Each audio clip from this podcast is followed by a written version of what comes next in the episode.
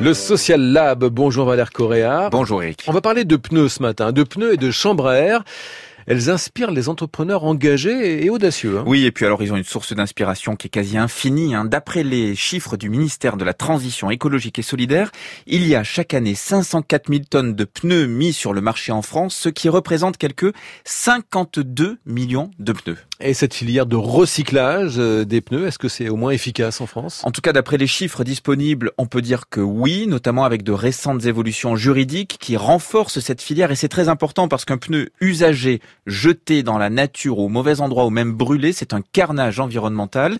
Aujourd'hui, il y a en fait un système de collecteurs agréés pour les pneus de voiture et cyclomoteurs qui sont ensuite revendus d'occasion, recyclés en granulats ou même revalorisés, notamment dans le secteur du bâtiment. Par contre, pour les pneus et les chambres à air de vélo, là, c'est beaucoup moins organisé. Alors, quelques initiatives, deux en particulier? Oui, avec d'abord Phantom, c'est le nom de la société, hein, puisque d'après eux, les vieux pneus ne meurent jamais.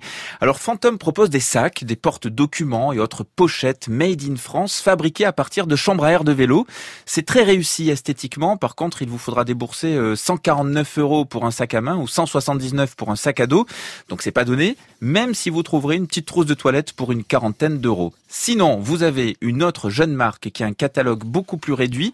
Elle s'appelle La Vie et Belt, B-E-L-T. Eux proposent des ceintures et des nœuds papes entre 35 et 39 euros. Ici, tout est fabriqué à partir de pneus de vélo usagés selon une chaîne de production bien rodée. Écoutez Hubert Mott, il est le fondateur de la jeune société. On a les pneus de vélo usés, euh, on les trie, on les découpe en bandes. Tout est fait à la main. Moi, je me suis formé avec des artisans cuir et j'ai formé ensuite les, les salariés qui font aujourd'hui, qui sont bien salariés par une structure adaptée et pas directement par la vie belle, ce qui est important de noter. Et donc une fois qu'on a découpé ces pneus, on les lave en machine à laver. C'est la seule action qui est faite dans une machine. Et ensuite on les assemble. Donc on fait des, des découpes à l'emporte-pièce et au maillet, et puis euh, l'assemblage qui est presse manuelle d'artisan cuir, encore une fois. L'assemblage, donc c'est euh, la, la, fin avec la boucle étiquette, le passant. À ce moment-là, on a une ceinture qui, qui, est trop longue et on la, on la met à longueur euh, lors de la commande, puisqu'on vend essentiellement sur euh, sur notre site internet laviebelle.fr. Donc les gens choisissent leur taille et nous on la découpe sur mesure en faisant les cinq trous à la fin à la commande.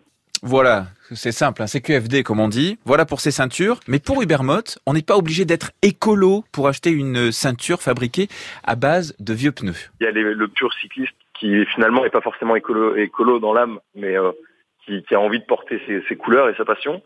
Il y a l'écolo qui, veut, qui se dit moi j'achète que de la seconde main ou du recyclé ou de l'upcycling et, et c'est une belle solution.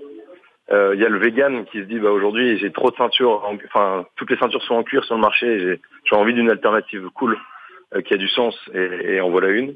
Beaucoup de gens nous disent euh, c'est marrant votre truc. Enfin c'est plein de bon sens en fait. Et je pense qu'on est aussi en quête de plus de bon sens. Euh, on a des millions de pneus de vélo qu'on brûle en France.